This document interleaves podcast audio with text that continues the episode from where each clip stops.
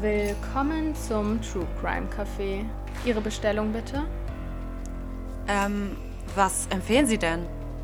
Einen More to Go vielleicht? Dann nehme ich den mit Extraschuss bitte. Halli, hallo. Herzlich willkommen zu einer neuen Folge von More to Go. Ich bin Arabella.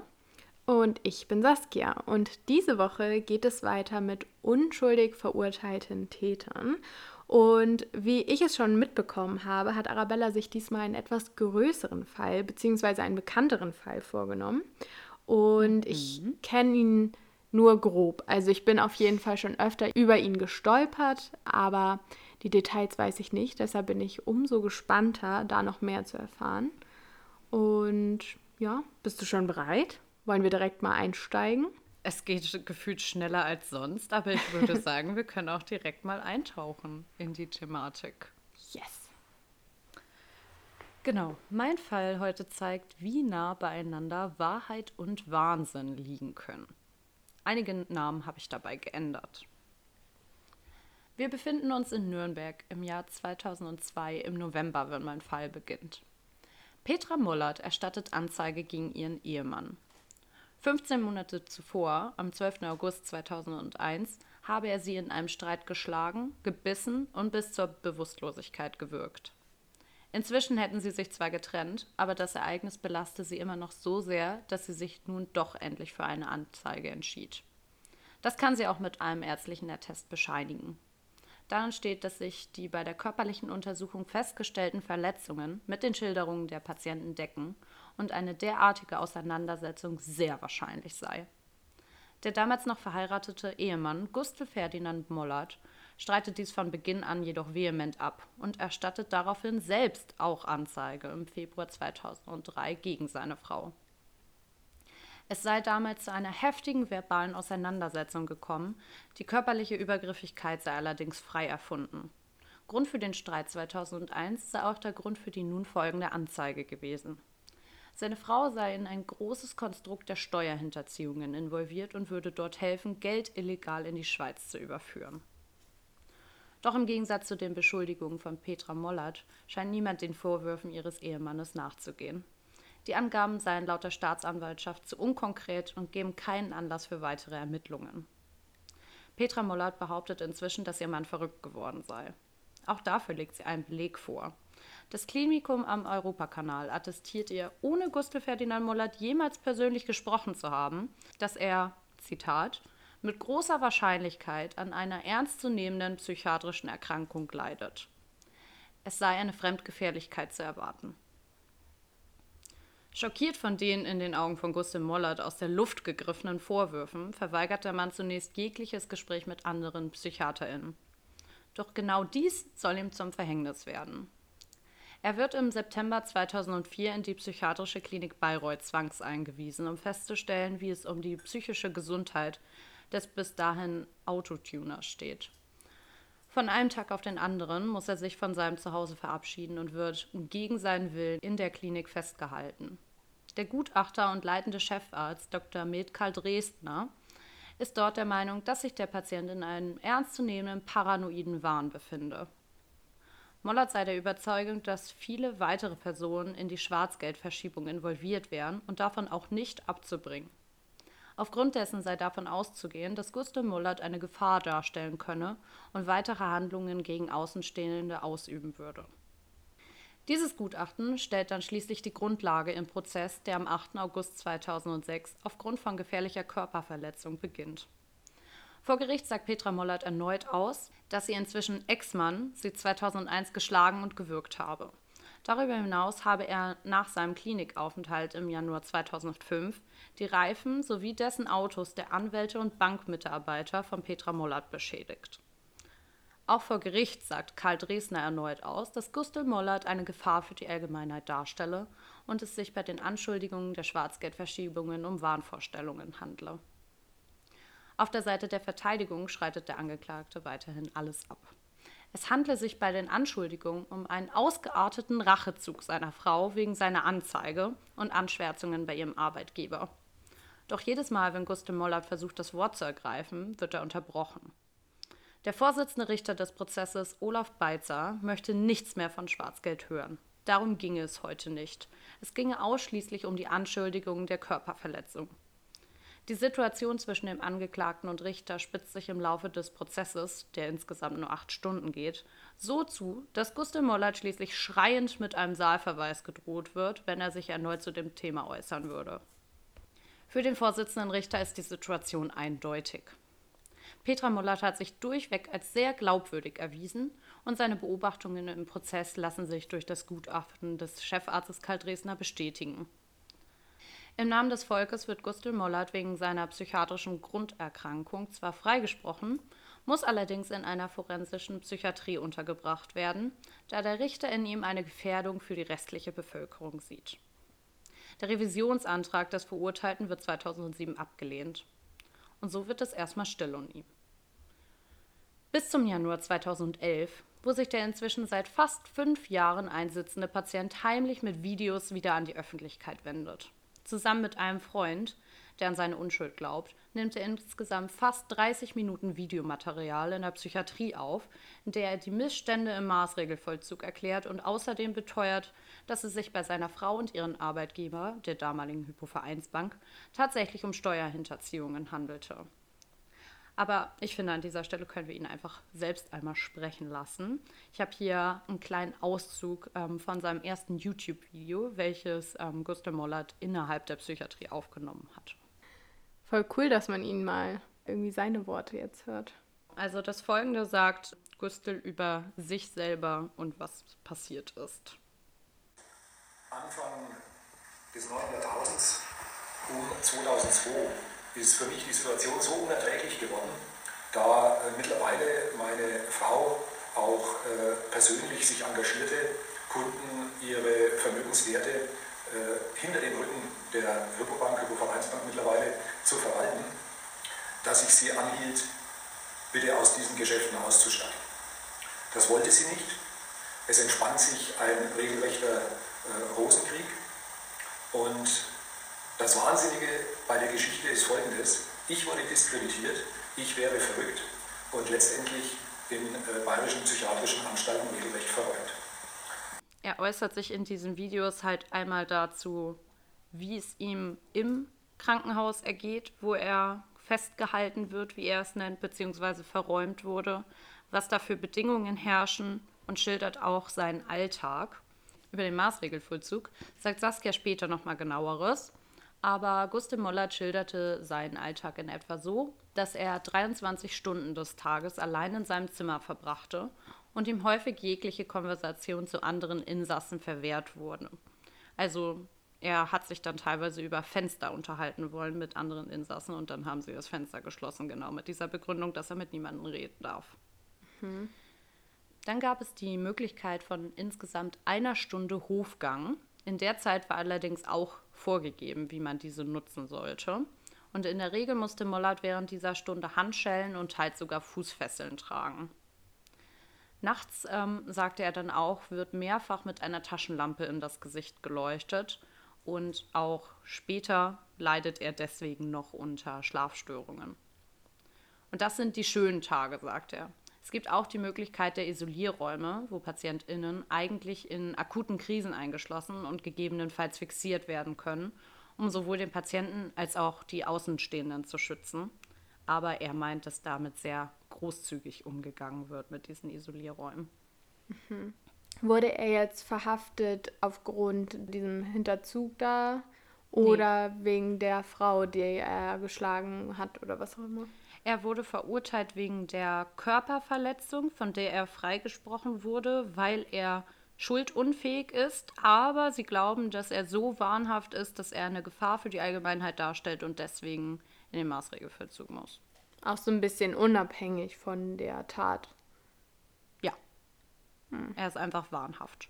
Und der Gutachter meinte ja, dass er so von dieser Steuerhinterziehung überzeugt ist, dass er davon nicht ablassen könnte ohne Therapie mhm. und äh, dementsprechend auch noch auf andere Leute vielleicht losgehen könnte. Mhm. Bisschen komisch. Ja, das äh, denkt sich Gustl Mollert auch und ich dachte es mir auch. In den Videos erklärt Gustel Mollert bezüglich seiner Verurteilung, dass das Gutachten, welches ja als Grundlage seiner Verurteilung diente, ebenfalls verfasst wurde, ohne dass jemals mit ihm gesprochen wurde. Man wollte ihn mundtot machen, da hinter seinen Anschuldigungen mehr steckte. Und da ist jetzt, finde ich, so ein bisschen das Problem, dass das ja aus den Mündern von zwei Personen stammen könnte. Einmal die Person, die halt wirklich unschuldig ist aber auch die Person, die wahnhaft davon überzeugt ist, dass sie recht hat. Mhm. Aber trotzdem erregen die Videos auf jeden Fall Aufmerksamkeit, sodass sich dann auch der Jurist und Finanzexperte Wilhelm Schlötterer seinem Fall annimmt. Schlötterer fällt bei der Inspektion der Fallakte nämlich recht schnell auf, dass sich hinter der Anzeige seines Mandanten von vor inzwischen fast zehn Jahren mehr als nur leere Anschuldigungen verbergen könnten. Zusammen mit der Anzeige legte Gustav Moller damals konkrete Kontaktdaten von BankmitarbeiterInnen und KundInnen vor, teils inklusive Faxnummern. Und bei genauer Betrachtung der Daten fällt auf, dass teilweise offensichtliche Fake-Konten von der Hypovereinsbank erstellt wurden. Die Inhaber dieser Konten trugen dann Namen wie DVD 6006 oder Klavier. Und genau diese Angaben wurden schließlich nie nachgeprüft, da sie ja angeblich keinerlei Grundlage baten. Darin sieht der Anwalt eine grobe Amtspflichtverletzung.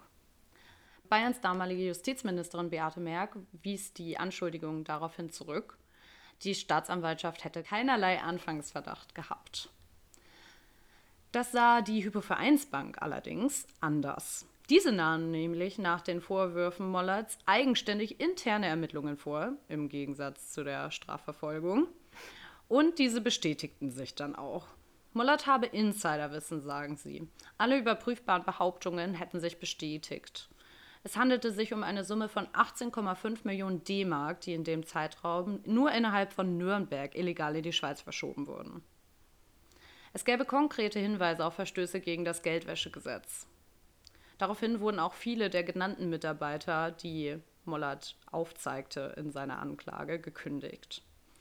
Bei den angeblichen Wahnvorstellungen handelte es sich also wohl doch um die Wahrheit.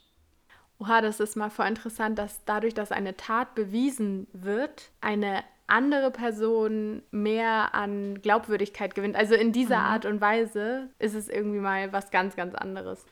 Ja, ich finde es auch äh, ganz wild und später wird es auch noch fast so ein bisschen in die Richtung Verschwörungstheorie gehen, kann ich jetzt schon mal sagen. mhm. Genau. Also offensichtlich, wenn selbst die Hypovereinsbank, die sich ja selber damit belastet hat, das bestätigt, dann kann man ja davon ausgehen, dass er tatsächlich ein psychisch gesunder Mann war, der in diesem Bezug nicht wahnhaft war. Und wie kann es jetzt sein, dass genau sowas passiert? Der Gutachter Karl Dresdner verweigert bis heute jegliche Aussagen zu diesem Fall. Tatsache ist dennoch, dass er niemals mit Gustl Mollert gesprochen hatte, genauso wie Gustl Mollert ja auch gesagt hat und sein Urteil dementsprechend lediglich auf einer Fallakte basierte, welches den Betroffenen nun schon fast sieben Jahre in die forensische Psychiatrie brachte. Und auch vor Gericht stützte man sich nur auf die Aussage dieses einen Gutachters, obwohl 2007 ein weiterer Psychiater Gustl Mollert als psychisch unauffällig beschrieb und keine Anzeichen einer psychiatrischen Erkrankung sah. Doch diese Einschätzungen wurden einfach nie berücksichtigt. Insgesamt wurden viele der von Mollert angefragten Zeugen im damaligen Prozess nicht einmal geladen, seine damalige Ehefrau nicht vereidigt und eine richtige Beweisaufnahme gab es offensichtlich auch nicht. Mhm.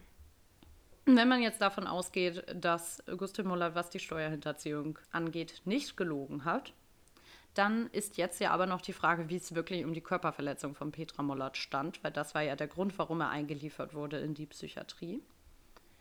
Wurde sie wirklich geschlagen und gewürgt? Oder ist die Einweisung wirklich ein Versuch gewesen, die Ermittlungen der Geldwäsche zu stoppen, weil sie sich ja dadurch belastet hätte? Ja. Ich habe ja auch von dem einen Attest gesprochen, in dem von der körperlichen Verletzung nach dem Übergriff die Rede sein soll. Heute gilt genau jenes Dokument als ungültig. Denn obwohl es von der Leitung der Praxis für Allgemeinmedizin ausgestellt und unterschrieben wurde, soll es eigentlich von einem zu dem Zeitpunkt noch arbeitenden Assistenzarzt ausgestellt worden sein. Also dementsprechend ist es einfach ein ungültiges Dokument, weil mhm. die Person, die unterschrieben hat, nicht die Untersuchung durchgeführt haben will. Des Weiteren ist zufälligerweise auch die beste Freundin des Opfers eine medizinische Fachangestellte der Praxis. Und das lasse ich jetzt einfach mal so stehen, weil ich möchte niemandem Dokumentfälschung unterstellen, wenn man es nicht zweifelsfrei nachweisen kann. Aber ich habe es ja jetzt mal so gesagt. Es wäre eine Möglichkeit. Es wäre eine Option. Auch der Vorsitzende Richter Olaf Breitzer möchte sich nicht mehr zu dem Prozess äußern. Auffällig ist hier allerdings, dass ein nachweislich guter Freund von ihm der neue Partner von Petra Mollert inzwischen Petra Maske war, der ebenfalls bei der Hypovereinsbank als Manager tätig war.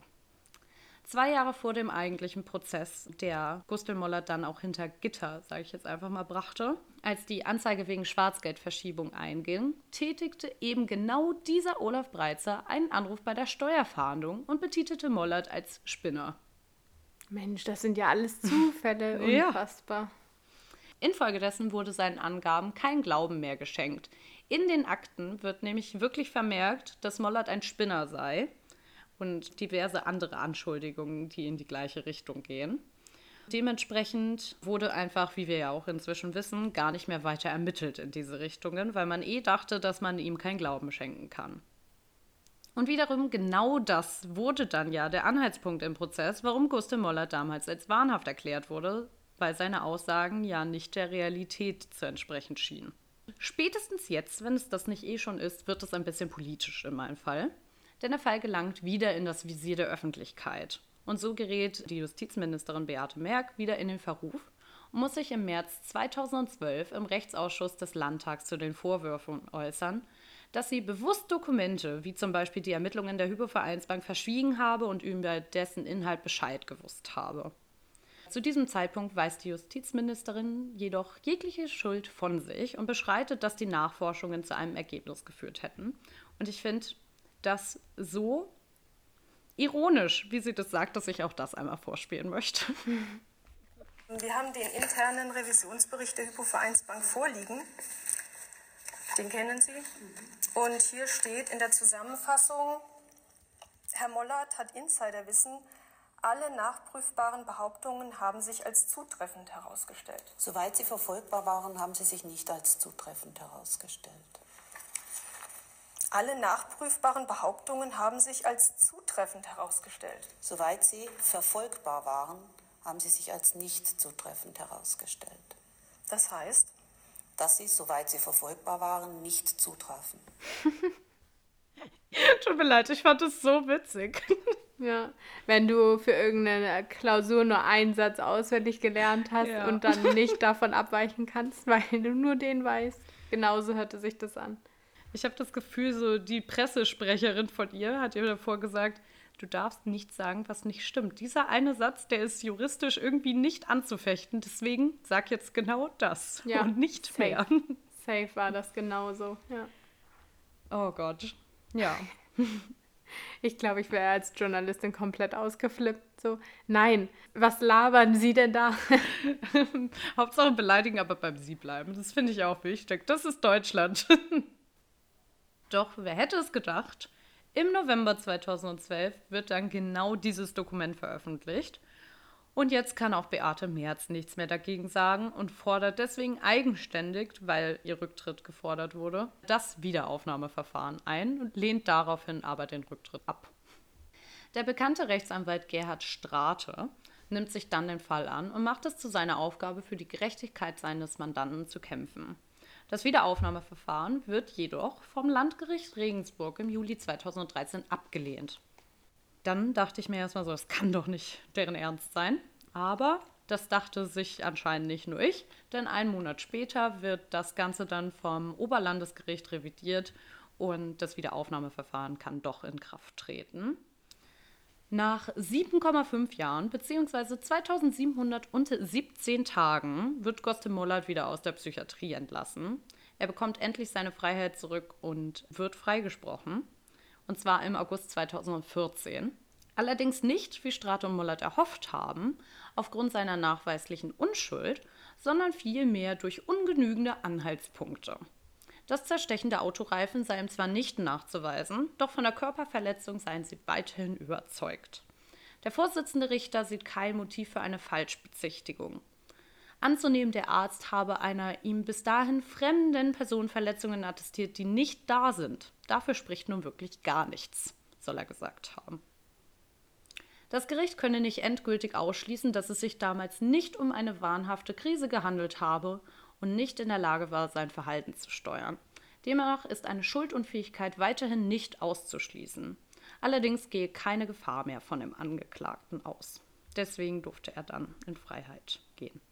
Das ist ja eigentlich wie bei meinem Fall, dass die Person zwar ja freigesprochen wurde, aber irgendwie vom Gericht immer noch die Aussage im Raum steht, ja, aber eigentlich mhm. war es wahrscheinlich schon, wir haben nur nicht genug Beweise, beziehungsweise von der Person geht jetzt nichts mehr Gefährliches aus irgendwie. Also ja. die Person hat immer noch diese Straftat an sich.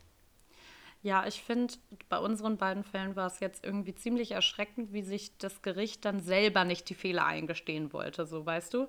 Irgendwie ja. haben sie ja trotzdem dann den Richter von damals gedeckt in diesen Aussagen und haben sich hinter ihn gestellt. Ob sie es jetzt so dachten oder nicht, aber das ist die offizielle Aussage. Aber das habe ich das Gefühl, ist fast immer in solchen Fällen so. Mhm. Also, dass die sich das nicht eingestehen und alle zusammenhalten irgendwie. Ja, das stimmt. Naja, Mollert und Strate wollten das allerdings nicht auf sich sitzen lassen, haben nochmal Revision eingelegt, zum gefühlt sechsten Mal. Er wollte die Urteilsbegründung nämlich so nicht auf sich sitzen lassen. Der Antrag wird dann allerdings 2015 vom BGH in Karlsruhe endgültig abgelehnt und dazu äußerte sich der BGH wie folgt. Er würde keinen Nachteil erleiden, also Mollert, es sei nicht ausreichend, wenn dem Angeklagten die Urteilsgründe einfach nicht passen würden, um da in Revision zu gehen. Dennoch wurde er ja freigesprochen und letztendlich nach mehreren weiteren Jahren Rechtsstreit, die ich euch jetzt erspart lassen möchte, erhielt Gustl Moller dann 600.000 Euro Entschädigung für seine fälschliche Zwangseinweisung. Gefordert waren ursprünglich 1,8 Millionen. Wie auch schon bei Saskias Fall gilt es allerdings zu bezweifeln, dass einem das Geld die verlorenen Jahre zurückgeben kann. Was ich außerdem so erschreckend und faszinierend zugleich fand, ist mal wieder, wie viel einfach falsch gelaufen zu sein scheint, was wieder unhinterfragt bleibt und einfach keine Konsequenzen hat. Niemand ist zurückgetreten, niemand hat seinen Job verloren, niemand wurde auch nur irgendwie angegangen in diesem Verfahren, obwohl da ja wirklich viele Leute hintersteckten und viele komische Zufälle. Ja. Ich finde es irgendwie auch ganz schwer, weil diese Anklage ihm gegenüber kaum Beweise hatte. Also das kam irgendwie so aus dem Nichts. Und durch eine Begutachtung, die auch ein bisschen anzuzweifeln war, haben die dann direkt ihn einfach als ja, Täter ausgemacht. Mhm. Vor allem finde ich es auch erschreckend, dass er in Anführungsstrichen nur, in Anführungsstrichen, große Anführungsstriche, wegen einer Körperverletzung an einer einzigen Person deswegen in die forensische Psychiatrie muss, weil er eine Gefährdung für die Allgemeinheit darstellen soll. Ja, ja, weil eigentlich geht es ja darum, die Bevölkerung zu schützen. Genau. Und bei so einer Tat ist nicht unbedingt davon auszugehen, dass er das auch anderen antut. Ja, aber also das ist ja noch eine Sache, wie man das einschätzt, aber so insgesamt, wie es gelaufen ist, dass sich das Gericht so gegen ihn ja in gewisser Weise gewandt hat, das finde ich halt, ist auf jeden Fall anzuzweifeln und dass es keine Konsequenzen für die gab. Mhm. Ja, voll. Also, vielleicht bin ich auch zu doll in der Materie drin, aber ich bin auch schon eine Verschwörungstheoretikerin die letzten Wochen geworden und dachte mir, die, die stecken alle mit der Bank unter einer Decke. Ja, man weiß es halt nicht. Also insgesamt das Thema ist sehr interessant. Ich habe auch gelesen, dass ein Problem ähm, bei diesem Maßregelvollzug und der Begutachtung von den Straftätern auch immer so ein bisschen das Problem ist, dass das Gericht das einfach annimmt, was sie zu hören bekommen. Also die checken das nicht nochmal wirklich, ob das stimmt, holen sich manchmal nicht mal eine zweite Meinung. Die denken einfach, das ist hier ein Experte und dem glauben wir und danach wird dann gerichtet. Aber das führt halt manchmal dazu, wie bei uns jetzt in den letzten zwei Folgen, dass da auch mal was schief geht. Und mhm. zwar gehörig. Ja, das auf jeden Fall. Wenn die nicht schon psychisch vorerkrankt sind, dann ist es halt meistens ja eine Einzelentscheidung von einer Einzelperson und nicht von einem ganzen interdisziplinären Team, die den vielleicht schon seit Jahren begleiten. Ich glaube, dann ja. sind solche Gutachten auf jeden Fall fundierter. Und ich will jetzt nicht sagen, dass sie sonst nicht fundiert sind, aber die Fehlerquote ist, glaube ich, einfach um einiges höher, wenn du nur kurz mit der Person redest. Wenn überhaupt. Hier wurde ja gar nicht mit ihm geredet. Ja, das ist unglaublich. Und dann so über ein Leben zu urteilen, ist halt auch schon eine enorme Verantwortung. Deswegen verstehe ich persönlich nicht, wie man das so auf die leichte Schulter nehmen kann. Ja, und auf nur eine Schulter vor allem. Ja. Ja, ähm, ich habe mich aber jetzt mal ein bisschen mit dem Maßregelvollzug auseinandergesetzt und ich muss sagen, ich finde es ein sehr, sehr interessantes Thema, weil für mich war das immer nur so ein Wort, Maßregelvollzug. Und so richtig, was dahinter steckte, war mir nie so ganz bewusst. Deshalb jetzt weiß ich Bescheid und möchte auch, dass ihr Bescheid wisst. Erzählt's uns. Erstmal kann man halt sagen, dass es sehr, sehr ähnlich eigentlich wie ein Gefängnis ist, denn es geht vor allem darum, dass es eine freiheitsentziehende Unterbringung ist. Jedoch kommen in den Maßregelvollzug nach dem deutschen Strafgesetzbuch nur Menschen, welche psychisch kranke und oder suchtkranke Straftäter sind. Und nach Paragraf 63 werden psychisch kranke Straftäter unter bestimmten Umständen in einem psychiatrischen Krankenhaus untergebracht. So wie zum Beispiel auch in meinem Fall mit Dirk K., wobei das ja auch fälschlicherweise nur so war. Bestimmte Umstände sind dann zum Beispiel, dass die Straftäter als für die Allgemeinheit gefährlich gelten. So war es ja auch bei dir. Also, dass aufgrund der psychischen Störung im Zusammenhang mit dem Delikt davon ausgegangen wird, dass weitere erhebliche Straftaten vom Täter zu erwarten sind. Voraussetzung für die Unterbringung ist dabei immer die Feststellung der Schuldunfähigkeit bzw. zumindest der verminderten Schuldfähigkeit. Die Dauer der Maßregel ist dabei tatsächlich unbefristet. Also das kann tatsächlich auch dann für ein Leben lang gelten. Krankheitsbilder können dabei dann zum Beispiel schizophrene Psychosen sein, schwere Persönlichkeitsstörungen oder zum Beispiel auch sexuelle Abweichungen wie Pädophilie. Eher selten sind die Krankheitsbilder durch andere Warnkrankheiten, Intelligenzminderung oder eine Impulskontrollstörung. Und zuständig für die Begutachtung der Straftäter und letztendlich auch für die Umsetzung des Maßregelvollzugs ist dann die forensische Psychiatrie. Und diese Maßregelvollzugseinrichtungen sind, wie gerade schon gesagt, psychisch-forensische Fachkrankenhäuser bzw. Abteilungen an psychiatrischen Kliniken. Sie sind natürlich ganz anders gesichert als jetzt normale Krankenhäuser. Zum Beispiel gibt es da Sicherheitsschleusen, Überwachungskameras, Fenstervergitterungen und Zäune oder halt auch diese Extraräume, von denen du vorhin gesprochen hast. Und je nach Ausprägung des Krankheitsbildes und des Risikoprofils des Täters richten sich auch die Sicherheitsmaßnahmen danach. Also wie das dann abgestimmt wird, wer zum Beispiel in diese Einzelzellen kommt, ist nicht so richtig definiert. Ist halt Ausprägung des Krankheitsbildes und Risikoprofils, wie auch immer das definiert sein mag. Und ich spreche von Täter, weil es meistens tatsächlich Männer in diesen Unterbringungen sind. Die Therapeuten vor Ort sind menschlich und fachlich besonders qualifiziert, denn sie müssen es ja auch schaffen, die Menschen nicht nur als Täter zu sehen, sondern auch als hilfsbedürftige Menschen.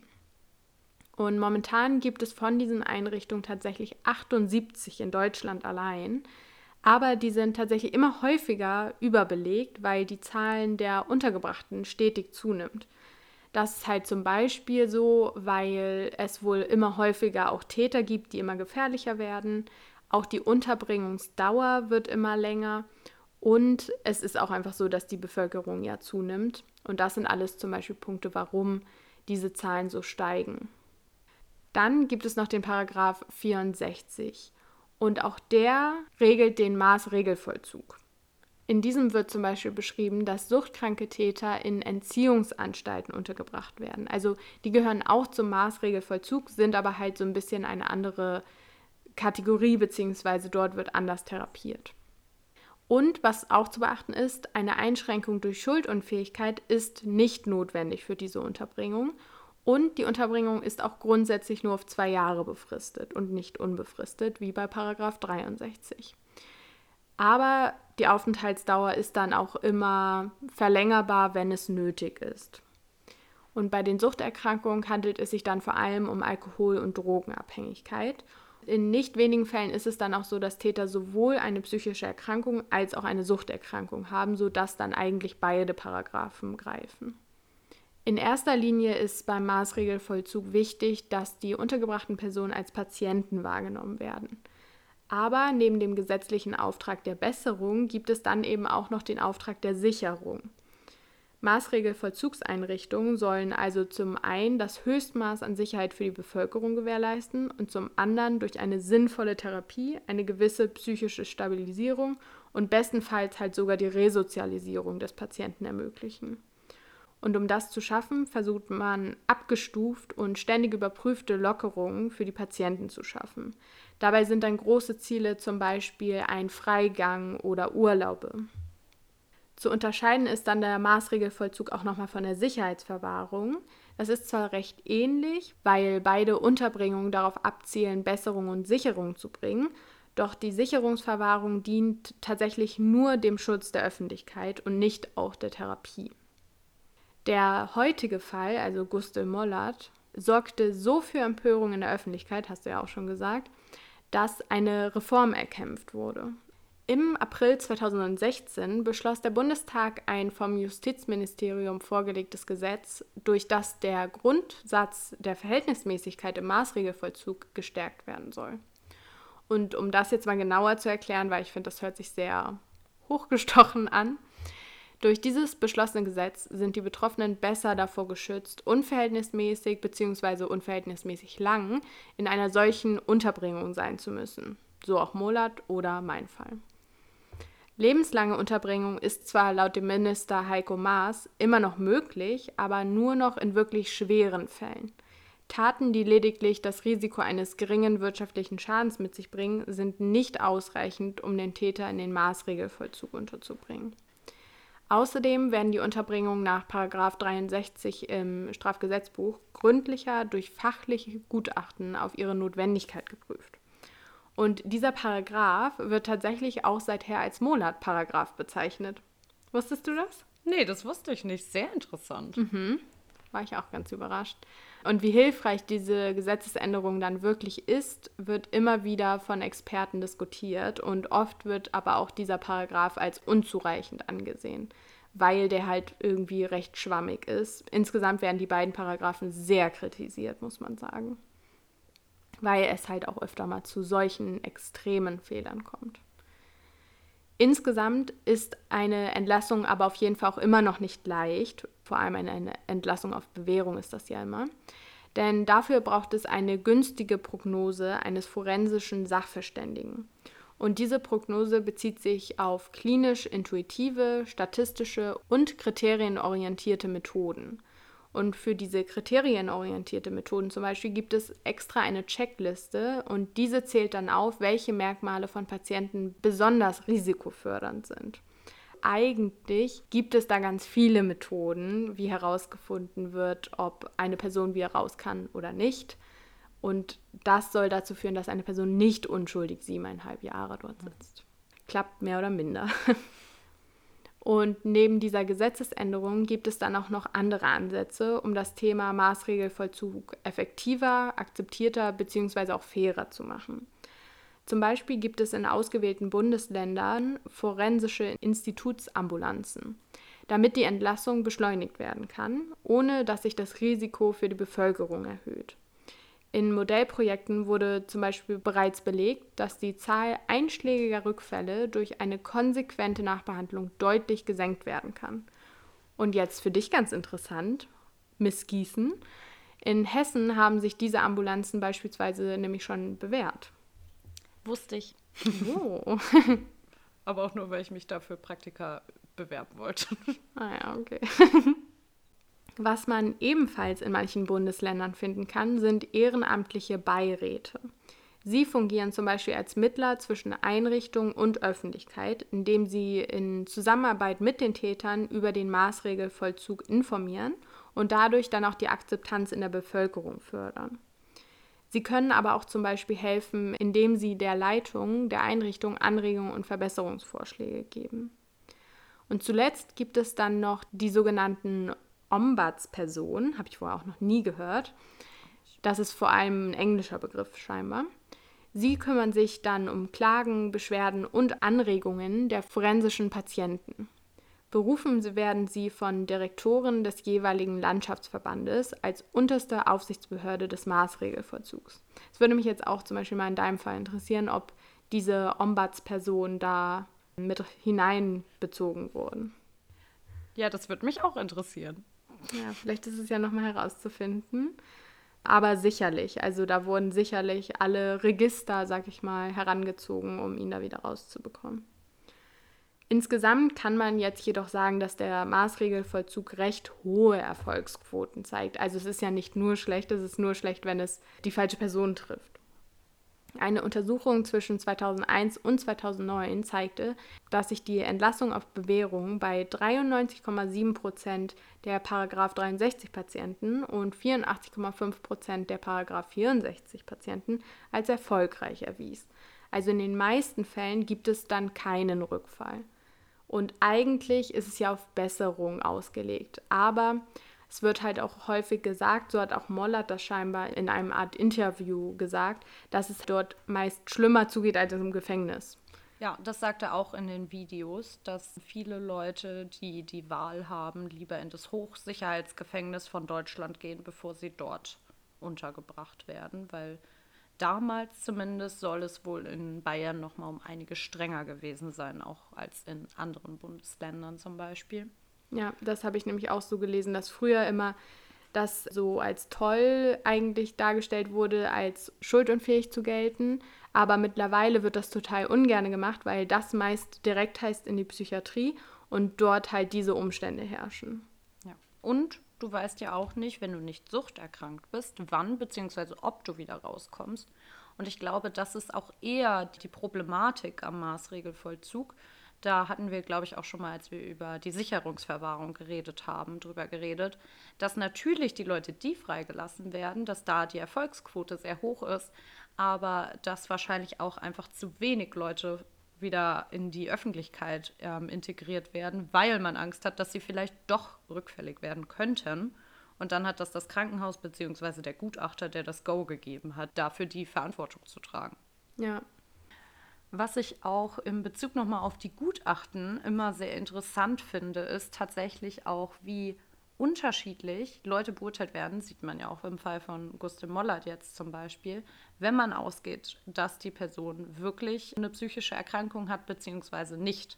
Sobald einmal das Gutachten gesprochen wurde von dem einen, wurde das ja in der Regel von allen anderen bestätigt. Weil wenn du einmal jemanden den Krankheitsstempel aufgedrückt hast, dann kann ja alles was man tut, in die Richtung ausgelegt werden. Ja. Wiederum, wenn du denkst, die Person, die ist psychisch gesund, dann auch vielleicht vermeintlich auffällige Verhaltensweisen, würde man dann einfach als situationsabhängig betiteln, woraufhin bei einer Person, die man als psychisch krank einschätzt, genau die gleiche Situation als gefährlich eingestuft wird.